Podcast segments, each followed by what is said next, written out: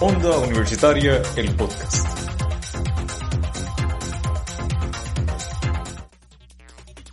Buenas, nosotros somos Roberto Ortiz y Yelena Méndez y esto va a ser desde los Bleachers, Es un Mami.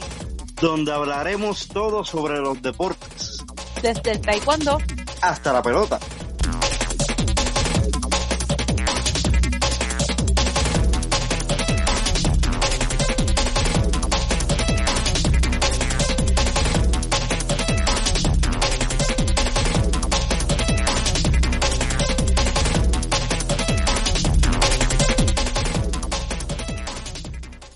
Buenas, bienvenidos. Esto es desde los Bleachers, es un mamey y pues queremos disculpar o excusar a nuestra compañera Yerena Méndez ya que no pudo estar con nosotros el día de hoy por unos compromisos previos. Ayer este pues hubo unos percances con el episodio que grabamos, pero nada, estamos aquí de nuevo y vamos allá. Este, conmigo está el exjugador de la Liga Atlética Interuniversitaria en la disciplina del baloncesto por la Pontificia Universidad Católica de Puerto Rico, Xavier Maldonado, quien es también integrante de los Lobos de Arecibo en la Liga Puertorriqueña de Baloncesto, eh, coach de baloncesto, también es cofundador y administrador de la página Catch and Shoot PR, también tiene su compañía de media, eh, que se llama Xavi Sport Media, y es eh, reportero deportivo. Así que, Xavi, ¿qué es la que hay? ¿Cómo estamos? Cuéntame. Dímelo, dímelo. Saludos, Roberto. Saludos a todas esas personas que nos están escuchando a través de Onda Universitaria y, y gracias por este por la invitación a este episodio. Pues nada, este, muy, eh, gracias a ti por aceptarla y pues vamos a comenzar. Esta pandemia nos, nos atacó por sorpresa a todos, pero pues a nosotros nos interesa saber cómo ha afectado, obviamente hemos visto que en la NBA se hizo una burbuja, hemos visto que en la MLB pues intentaron hacer una especie de burbujas de los equipos o, o, o, que le dieron las responsabilidades a los equipos de controlar lo que era el contagio entre sus franquicias de, pues, del COVID-19, pero pues no les resultó bien, ya lo han mejorado un poco más, pero en el caso de nuestros atletas de la universitarios, ¿verdad? Queremos saber cómo te ha afectado a ti en, en, en lo personal y a los demás compañeros tuyos esto de la pandemia a nivel deportivo.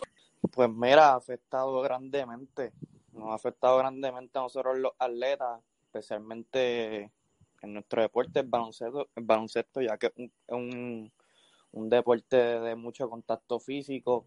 Eh, pues esto llegó de la nada, este, no todos estábamos este, orientados de, de lo que es verdad, de que este virus iba a ser como, como ya, como ya es la realidad de, de hoy en día. Eh, ha sido un proceso bien, bien difícil, eh, especialmente para, para nosotros en el equipo, ya que cuando, cuando este, se canceló, se suspendió la temporada, estamos a mitad de temporada básicamente, estábamos a dos juegos de, de culminar la serie regular, ya estábamos con mira a prepararnos para lo que era la postemporada de, de, de la LAI. Eh, lamentablemente llegó la, la cancelación de, de la liga y pues lo demás no estuvo en nuestras manos. Y ha sido un proceso muy, difícil por, por toda la incertidumbre eh, de la situación en Puerto Rico y en el mundo entero.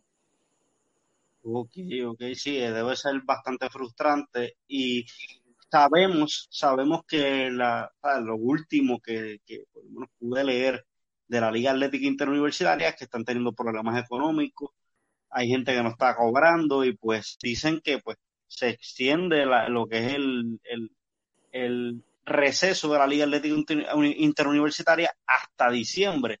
¿Se han comunicado con ustedes? ¿Les han dicho algo? ¿Cómo ha sido la dinámica? Pues mira, este no es secreto para nadie que la liga, que la LAI como tal, no, no ha estado en los últimos años en, en, en sus mejores años, ¿verdad? Por verga de redundancia, eh, hemos visto que muchos dirigentes este, han criticado, ¿verdad? La, este, el sistema de la LAI. Eh, y no sé si sabes, pero el año pasado, a principios de temporada, la, la liga se atrasó una semana porque no habían cumplido con unos pagos que le debían a los árbitros de la temporada pasada y no se pudo comenzar la temporada hasta que cumplieran con esos pagos. So que ya podemos ver ahí la, la organización que, que ha tenido la, la, ¿verdad? la liga, pero yo lo veo muy en cuesta arriba, por lo menos este año hay que ver qué pasa con la situación en Puerto Rico, eh, ¿verdad? Ya por lo menos estamos entrando en una etapa en donde estamos poco a poco adaptándonos a, a vivir, ¿verdad? Con esta nueva realidad, pero lo veo muy cuesta arriba por la ley. Ok, entiendo, sí, ves que, que es algo bastante, sí, que para todos, ha afectado a, todo ámbito económico del país y, en este país de Puerto Rico más. So que, y la organización de, pues, del equipo como tal, de, de los pioneros de la católica, ¿cómo han, han, han reaccionado ante esto? ¿Qué les decían? ¿Ha habido algunas, hubo algunas prácticas antes de saber quién iba a la cancelación de la liga o ya habían desistido completamente? Mira, no vamos a practicar porque esto no se va a dar. Pues mira, este cuando recibimos la noticia que se, que se suspendió, se paró la temporada en principio porque to, todavía no se sabía lo que iba a pasar, pues nosotros seguimos entrenando porque este, cre, creíamos que en algún momento íbamos a volver a la cancha ¿verdad? Como te mencioné, nadie sabía el impacto que iba a tener esta pandemia como, lo, como estamos hoy día. Eh, seguíamos entrenando, nos seguimos manteniendo en comunicación este, hasta que llegó el día en que, ¿verdad? Siguieron pasando las semanas, siguieron pasando los días, las órdenes ejecutivas de la gobernadora y pues la ley decidió cancelar la, la temporada y ya después de eso, pues básicamente no, no había más nada que hacer, ya se nos había acabado la temporada. También tomando en cuenta que pues para las prácticas está cuesta arriba porque hay que tener distanciamiento, no se puede estar pues aglomerado y pues es difícil esa parte del, del proceso. Muy difícil en, ¿verdad? Ahora mismo porque es un proceso de aprendizaje para todos, tanto para nosotros, para los dirigentes, todos los profesionales, este, están saliendo muchos este, muchos profesionales de la salud dando recomendaciones del fitness, este, de, del área de cómo, de cómo este volver, ¿verdad? Cómo vamos a volver a, a entrenar, cuáles son las recomendaciones que deberíamos de hacer para estar en un ambiente seguro y que, con el favor de Dios, algún día podamos volver a, a competir en las canchas. Sí, sí, yo no soy deportista, yo soy deportista fanático, pero no soy deportista como tú, Ani, no soy atleta. Y pues a mí sí me chocó mucho los gimnasios y toda esta cosa y pues tuve que en casa hacer un espacio, un cuarto para y haciéndome poquito a poco de equipo para poder entrenar, porque obviamente no al nivel del, del, de ir al gimnasio, pero por lo menos equiparar un poco la cosa con estar en casa todo el día sin hacer nada y pues eh, empatar la cosa, vale la redundancia de estar aquí hablando de, de, deporte, este, me imagino que a ti se ha hecho más, mucho más difícil, obviamente tu nivel de entrenamiento más, más alto, eh, mantenerte en forma, en cuestión también eh, enfocado en tu deporte como tal, que es el baloncesto, que se quiere, no requiere el mismo enfoque que alguien que, que entrena solamente por estética o por verse lindo. Pues mira, este fue sumamente difícil desde que comenzó la cuarentena. Este, sabes que en Puerto Rico este, estaban muy estrictos con la orden ejecutiva, con las primeras semanas que hubo lockdown total, este, no, no podía, no pude ir a ninguna cancha, no podía. Este era por ley prohibido ir a, a hacer actividades físicas afuera. Estuve básicamente casi dos meses sin, sin poder ir a la cancha. Básicamente estuve tratando de mantenerme en, ¿verdad? en, en casa. Eh, con, estuve haciendo rutinas de con, con mi trainer online, pero una incertidumbre, una incertidumbre total porque este no, no, no sabía, eh, no sabía cuándo íbamos a volver, cuándo todo esto va a acabar. Y es básicamente mantenerme porque estamos entrenando sin, sin un propósito, porque no tenemos una fecha de cuándo vamos a jugar, cuándo vamos a comenzar a entrenar. Sí, so, han sido tiempos difíciles, pero esperamos en, en Papá Dios que pronto se acabe. Sí, esperemos, ¿verdad? Porque yo soy, uno de los que le gusta ir a los juegos a verlo y apoyarle y toda esta euforia. Pero tengo entendido que este era tu último año, mano, de, de, de live. Eh, no me imagino la frustración y el dolor de terminar tu último año de live así. Sí, mano, lamentablemente era mi último año y irónicamente me lo estaba disfrutando al máximo. Para mí era, para mí era el mejor equipo en los, tres años que llevo en la universidad, el mejor equipo que, que habíamos tenido en cuestión este, de talento y en cuestión de, de química. Nos llevamos súper bien todos. Este, estábamos, estábamos ahí, estábamos ahí todos los días, nos llevamos súper bien. La temporada iba bastante bien, pero lamentablemente pues llegó esto, pero todo pasa por algo. No, sí, definitivamente todo pasa por algo. Y ya hablando más del plano profesional tuyo, eres parte de los Lobos de Arecibo.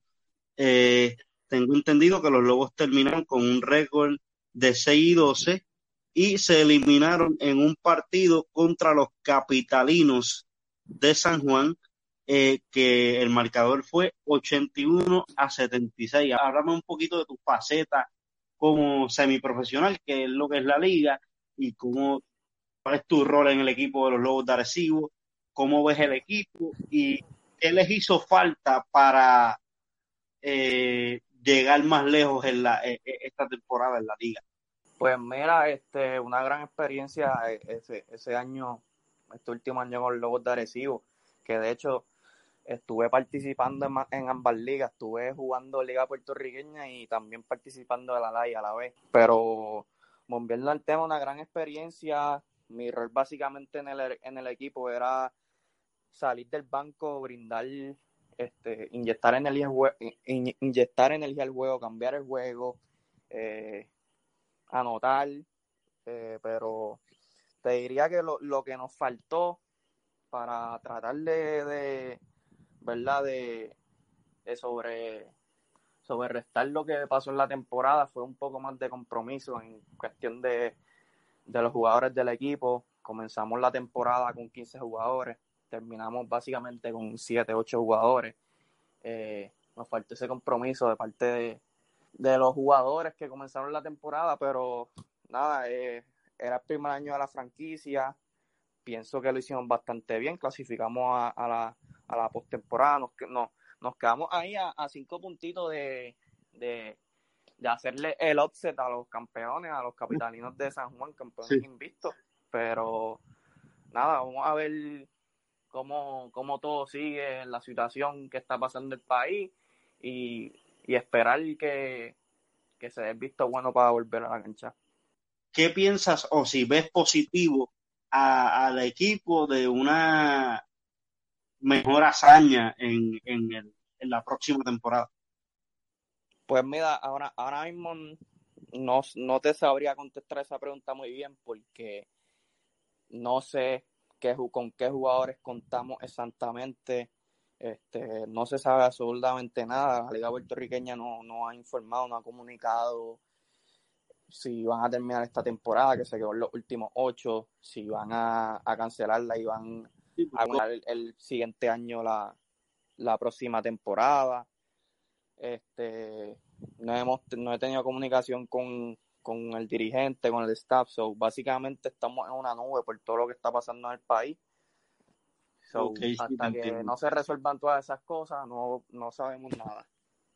Ok, y sí, leí también que la Liga eh, Baloncesto Puertorriqueño no tiene todavía fecha como tal de, de, de, de empezar, como bien has dicho, y, y, y pasando un poquito de, pues a otro otro tema también de baloncesto. Disculpen que este episodio sea baloncelístico, pero pues este, el invitado es baloncelista, así que pues, hay que estar a tono. Ya un mismo, un poco, la que sabe de MLB aquí es Yerena, pero yo voy a, a dar mi, mi, mi o sea, a, intentar, a tratar de, de, de dar mis datos y, y, los datos que he conseguido acerca de los playoffs de la MLB, pero nada, ya mismo vamos a eso. Estábamos hablando de, pues, de tu faceta con los Lobos de Arecibo, pero quiero que me hables de, obviamente tú eres de Arecibo, yo soy un león de, de Ponce, pero quiero saber tu, tu vínculo con, los capitanes de Arecibo en el baloncesto superior nacional. Sabemos que están ahora en proceso de una burbuja en Río Grande y quiero saber qué piensas de la burbuja y, y, cómo es tu relación con, con Morozó, que es el, el, dueño de los capitanes de Arecibo, si, si tienes relación con ellos, el staff, y que me hables un poquito de esa dinámica. Pues mira, capitán de corazón, desde siempre, este, desde chiquito me, me crié este, yendo a, a, al Petacaína, a los juegos grandes de los capitanes, viajaba siempre para los juegos visitantes también. Este, tuve la oportunidad de ver varios campeonatos de los capitanes, 2010, 2011, 2008, 2016, 2018. So, soy fanático de corazón de los capitanes, tengo una gran relación con, este, con el staff, con Omar Orama, David Cortés, Pachi Cruz, este, Gustavo Caña, eh, Millo, desde chiquito, este, que llevo todas las categorías menores aquí en Arecibo, ellos siempre este, han aportado, han aportado su granito de arena a, a, todo mi conocimiento de lo que es el baloncesto, a, a ayudarme a desarrollarme en, en, en, las categorías menores aquí en Arecibo. Y la burbuja se aproxima en, en noviembre 10.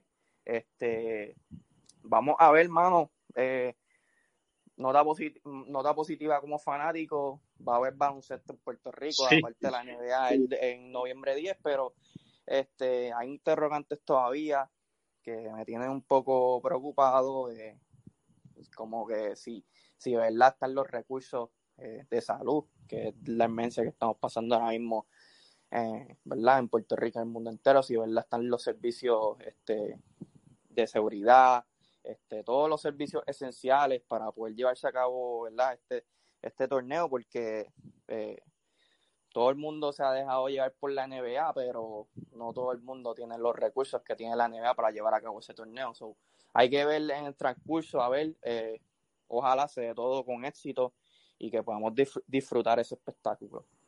No, y también hay que ver este cómo vienen los jugadores, porque en el caso de la NBA, que es la mejor liga del mundo, había este en el receso que tuvieron habían jugadores millonarios que no tenían ni siquiera un canasto, ni siquiera una bola de baloncesto en su casa, mano, tú eres millonario, no tienes ni una bola de básquet para poder tirar en tu casa un par de tiros todos los días, como que hay que ver acá, digo, no estoy menospreciando al BCN porque es una gran liga, ¿verdad? Pero pues, si ellos que son millonarios, no está, hay que ver el compromiso también de los jugadores con, con su cuerpo y con los entrenamientos. Sí, no, este, eh, es un dato muy importante que trae ahí. Eh, obviamente, aquí en Puerto Rico son pocos los jugadores que tienen grandes recursos comparados así con la NBA. So, básicamente, la mayoría de los jugadores estaban básicamente con, como te conté al principio de la entrevista, ¿verdad? Que no, no, no se podía salir, no se podía ir a las canchas, eran pocos los que tenían acceso a ir a una cancha. Eh, pero lo importante es que ya el BCN anunció esto, si no me equivoco, hace un mes. Se venía rumorando este, hace tiempo, ¿verdad? sobre este plan burbuja. Este, ya este, la, la gobernadora, cuando dio, este, dio la, la orden ejecutiva, el permiso para poder hacer la actividad física, pues ya yo pienso que han tenido bastante tiempo para ir preparándose para la temporada y estamos también todavía un mes, que es también tiempo suficiente para poder comenzar a prepararte para la temporada. Uh -huh, sí, esperemos que pueda dar bien y podamos disfrutar de la pura pasión del BCN. Eh, tú por tus capitanes de Arecibo, yo por mis leones de Ponce. Este, eh, pero nada, vamos a hablar un poquito de la NBA. Eh, ¿Cómo ves la final? Sabemos que los Lakers son los favoritos por excelencia, pero tenemos un equipo de Miami que para mí el equipo de los más balanceados, si no el más balanceado en cuestión a jugadores de rol y cómo se compenetran en la ofensiva. Este, pero pues están lacerados ya con la baja de Van de Bayo. Digo, Van de Bayo jugó este pasado partido, pero pues eh, no lo tuvieron en, en, lo, en, el juego anterior. Y pues vimos a Goran Draghi, una escena que a mí me partió el alma, verlo llorar diciéndole, mira, no vas a poder jugar el juego, el próximo juego, porque mira, sabes, tarde más, tu, tu, tu planta del pie está muy lesionada para poder jugar. ¿Cómo ves el, juego? Y habla un poquito de la final, como si eres Lakers, si eres Miami, yo sé que, ¿sabes? Porque has hablado que eras Lakers. Sí, soy, soy, soy Lakers desde Kobe, este, corazón también. Pues mira, la final, este, una final histórica, eh, te comentaba que antes de que empezara esa final ya ya de por sí era histórica, es la primera vez que eh, dos equipos que no hicieron los playoffs eh, la pasada campaña, pues hicieron la final eh, la próxima temporada, que fue en el caso de los Lakers y Miami. Obviamente los Lakers son los claros favoritos, no se puede tapar el cielo, este, la mano con el, con el cielo, pero este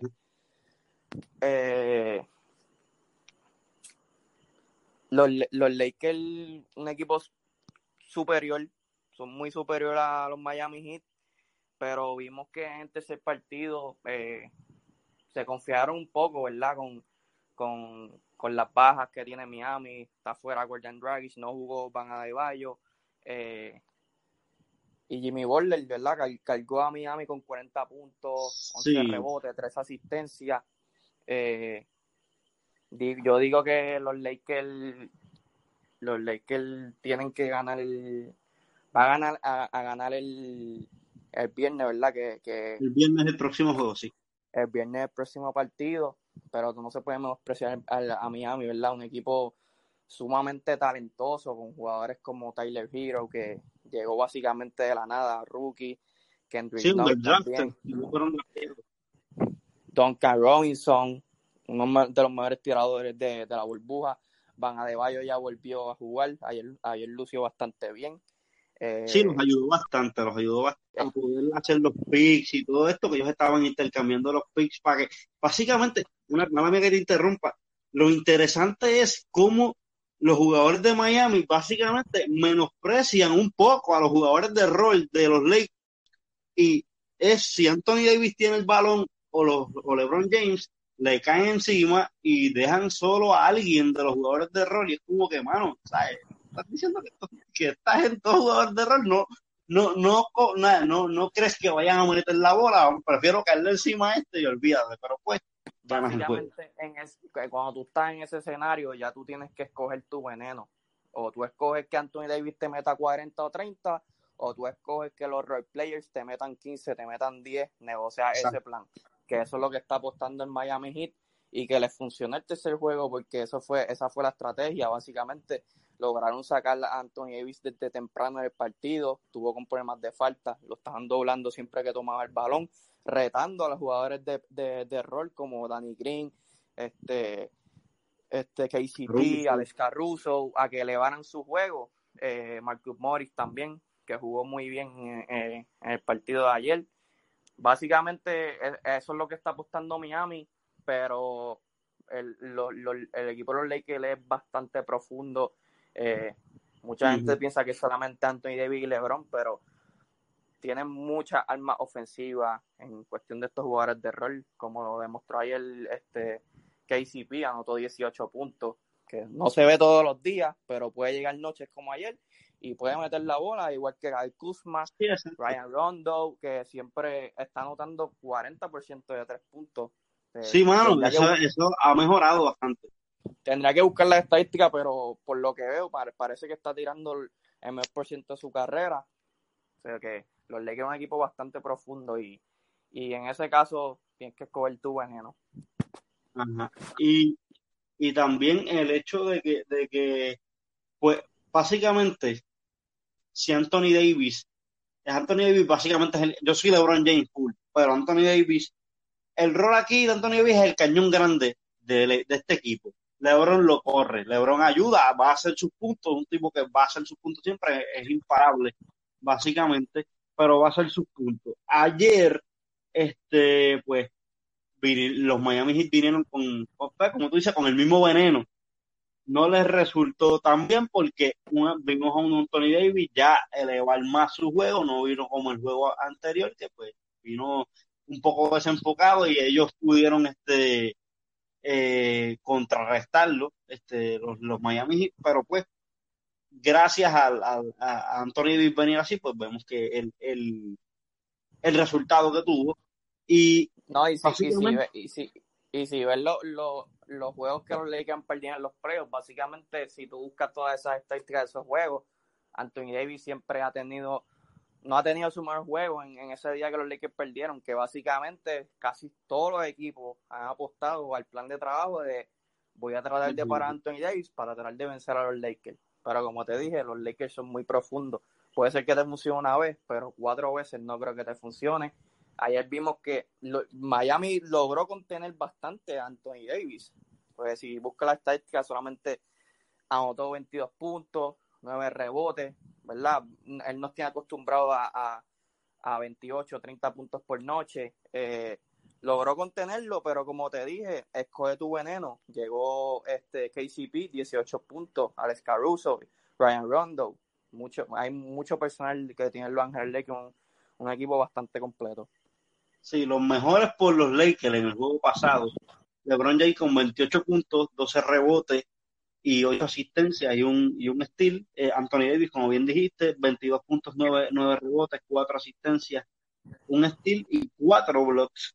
Este, Danny Green con 10 puntos, 2 rebotes, una asistencia. Y pues Caldwell Pope o KCP este, con 15 puntos, 5 asistencias.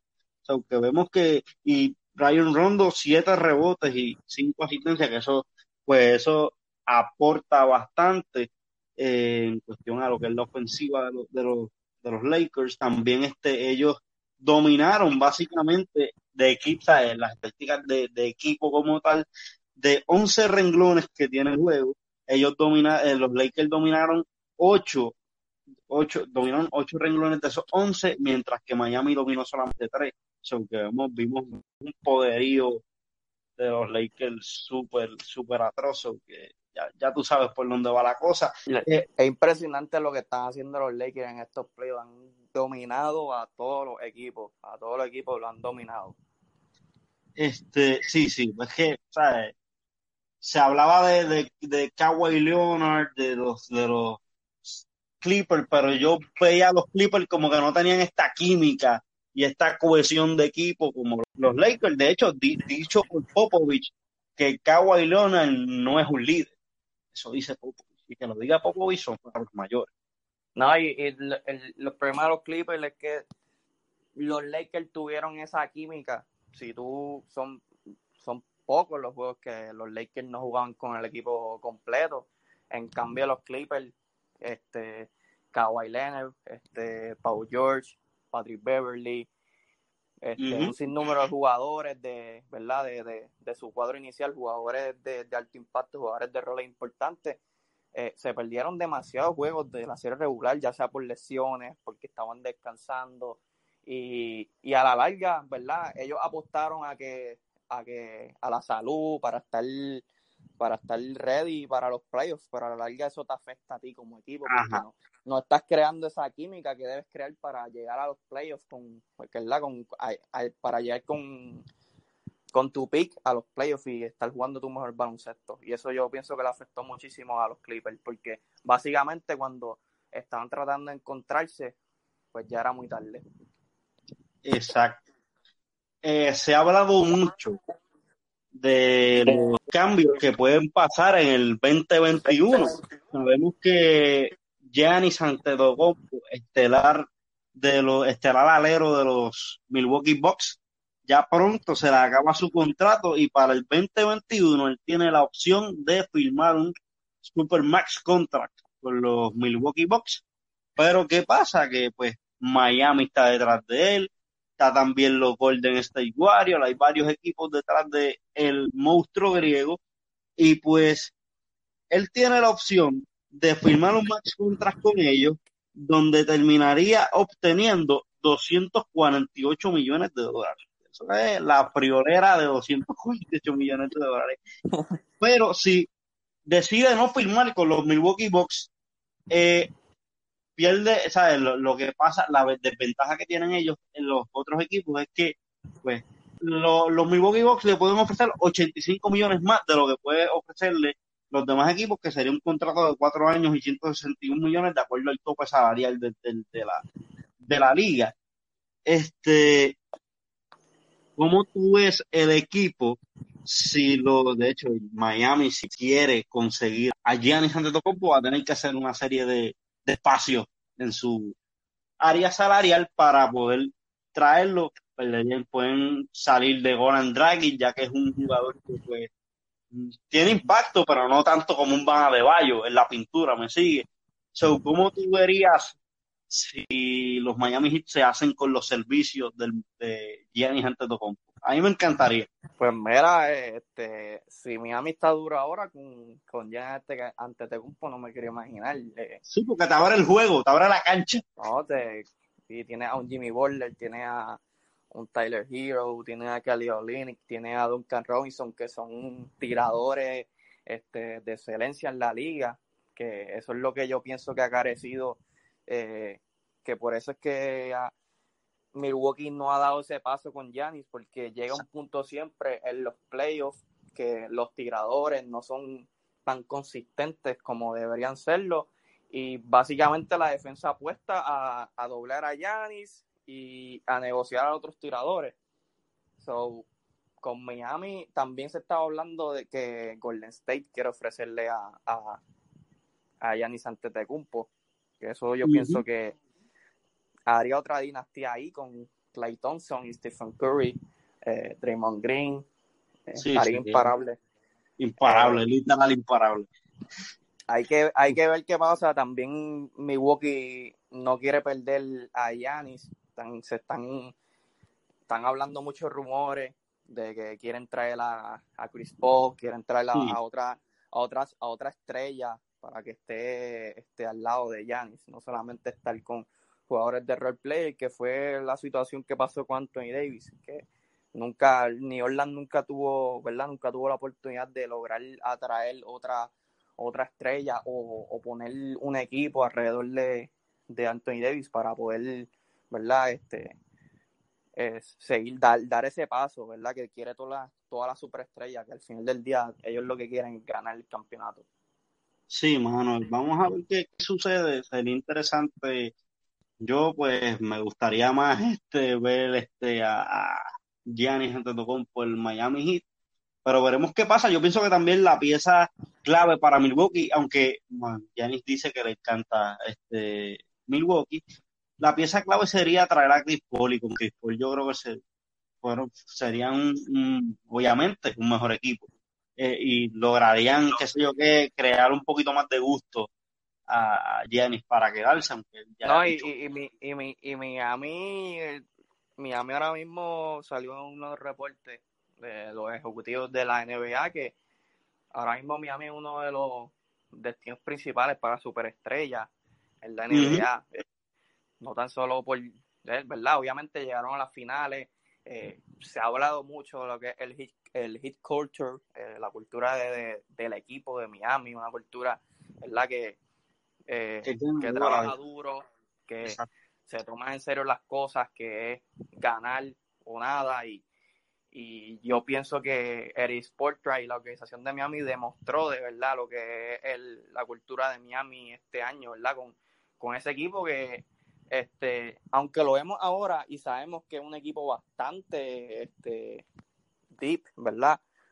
Pero mm nadie esperaba que el Miami fuera a llegar a la final y que dominara los playoffs de la manera que lo hicieron. De, de, le dieron 4-0 a, a, Indiana, entrando quinto, 4-1 a Milwaukee y 4-2 a, a, Boston.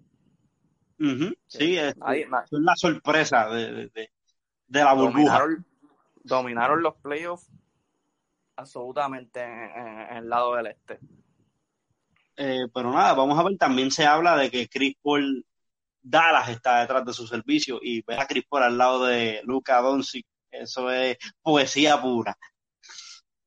No, sería tremendo ver eh, y ayudaría muchísimo a Luca, ¿verdad? Que este que aunque tiene, ¿verdad? Tu, tu- tuvo la, ha tenido la mentoría de, de Nowitzki y de, y de José Juan Barea, ¿verdad? Dos campeones, dos campeones de la NBA, pero seguiría, seguiría, seguiría añadiendo, ¿verdad? Todo ese conocimiento que tiene Chris Paul y, y ¿verdad? Chris Paul, eh, como le dicen, el point god, eh, Sí, como el vino, siempre viene duro todas las temporadas, eh, es siempre, es siempre fun to watch. vamos a ver. Y a mí me gustaría, digo, no, dando por sentado que los Lakers eliminen y se conviertan a- a- en los campeones de la NBA el viernes, me encantaría que usaran la, la- el, el uniforme de Kobe, el, Sí, El lo, lo van a usar. Lo, lo Sí, van de- usar, lo van a usar. estuve leyendo que- van estaba usarlo. se haría, hacho, eso sería, eso es para llorar. Este, Sí. Eh, es una pena, ¿verdad? Que, que estén jugando en el Bowl, hermano. Se- Sí, sería, pues, sería ideal que fueran el Staples Center ese juego. Cool. Pero pues vamos a ver. Pues pasando a, a la MLB, este, ya que Yelena no, no se encuentra con nosotros hoy, prometemos que vendrá para el próximo episodio. Playoffs de la MLB están de la siguiente manera. Los New York Yankees dominan a los Tampa Bay Rays. Eh, digo, no los dominan, están empate uno a uno. Los Dodgers de Los Ángeles están contra los Padres de San Diego 1 a 0. Los Houston Astros dominan a los Atléticos. Digo, de hecho, hoy, hoy gana, dominan a los Atléticos 2 a 1, aunque los, los Atléticos hoy le dieron un revés a los Astros de Yelena. Yelena, mala mía, ¿verdad? Está, tú, mis condolencias. Y los Miami Marlins dominan 2 a 0 a Atlanta. Vamos a ver, hoy hay juego, déjame verificar aquí cómo van los juegos de esto de la MLB en el día de hoy. Los Yankees están en la parte baja de la quinta, perdiendo. Yo soy Yankee y me duele esto. Están perdiendo 5 a 1, dominando los Rays. Y hoy también este, hubo juego de los Bravos, de, de los Bravos contra los Marlins, que dominaron 2 a 0 a los Marlins. Y pues nada, esos han sido los juegos de hoy, junto con el de los Atléticos y Astros, que los Atléticos ganaron. Vamos a ver cómo se desarrollan estos playoffs. Y nada, gracias a Xavier por, estar con nosotros hoy. Eh, les prometemos que Yelena va a estar con nosotros en el próximo episodio. Saben que nos pueden seguir en las redes sociales. En Instagram estamos como Onda Universitaria Radio underscore TV. En Facebook estamos como Onda Universitaria Radio.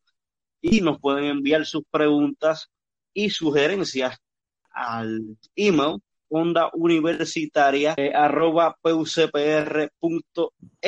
También se recuerden seguirnos en Spotify, en Google Podcast, también pueden dejarnos sus cinco estrellitas en Apple Podcast y dejarnos un comentario de qué tal les parece el podcast.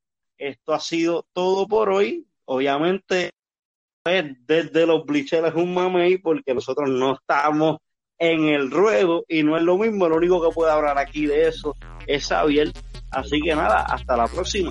Gracias Roberto por, por la invitación al programa de hoy y gracias ¿verdad? a todas esas personas que, que, nos, que nos escuchan a través de Onda Universitaria. Mi nombre es Roberto Ortiz y a nombre de Yelena y los demás compañeros, gracias por escucharnos y esto es Onda Universitaria, el podcast.